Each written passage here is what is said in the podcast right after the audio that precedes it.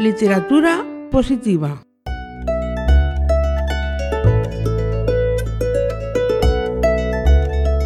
Hoy, 21 de enero, con motivo de la celebración del Día Mundial del Abrazo, les ofrecemos esta poesía escrita por la poetisa que se hace llamar Falsos Intérpretes. No sé si alguna vez os habéis abrazado a vosotros mismos.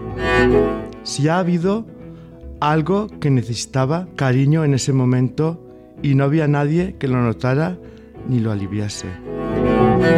Me abrazo porque sé lo que me falta y puedo abarcarlo. Me rodeo porque tengo la suerte de tener un cuerpo y que todo se cueza dentro. Me perdono porque solo llego a alcanzar aquello que depende de mí y nadie más. Aunque a veces me irrita el descontrol sobre las cosas.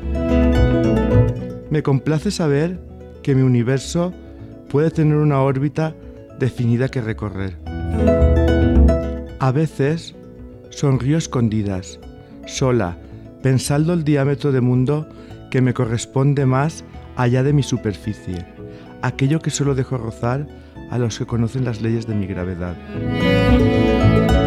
Abrazos hay de todo tipo, sentimiento y cordialidad, pero solo los que nos regalamos a uno mismo son los que comprenden el origen íntimo de ese calor, que por algún motivo ya no está.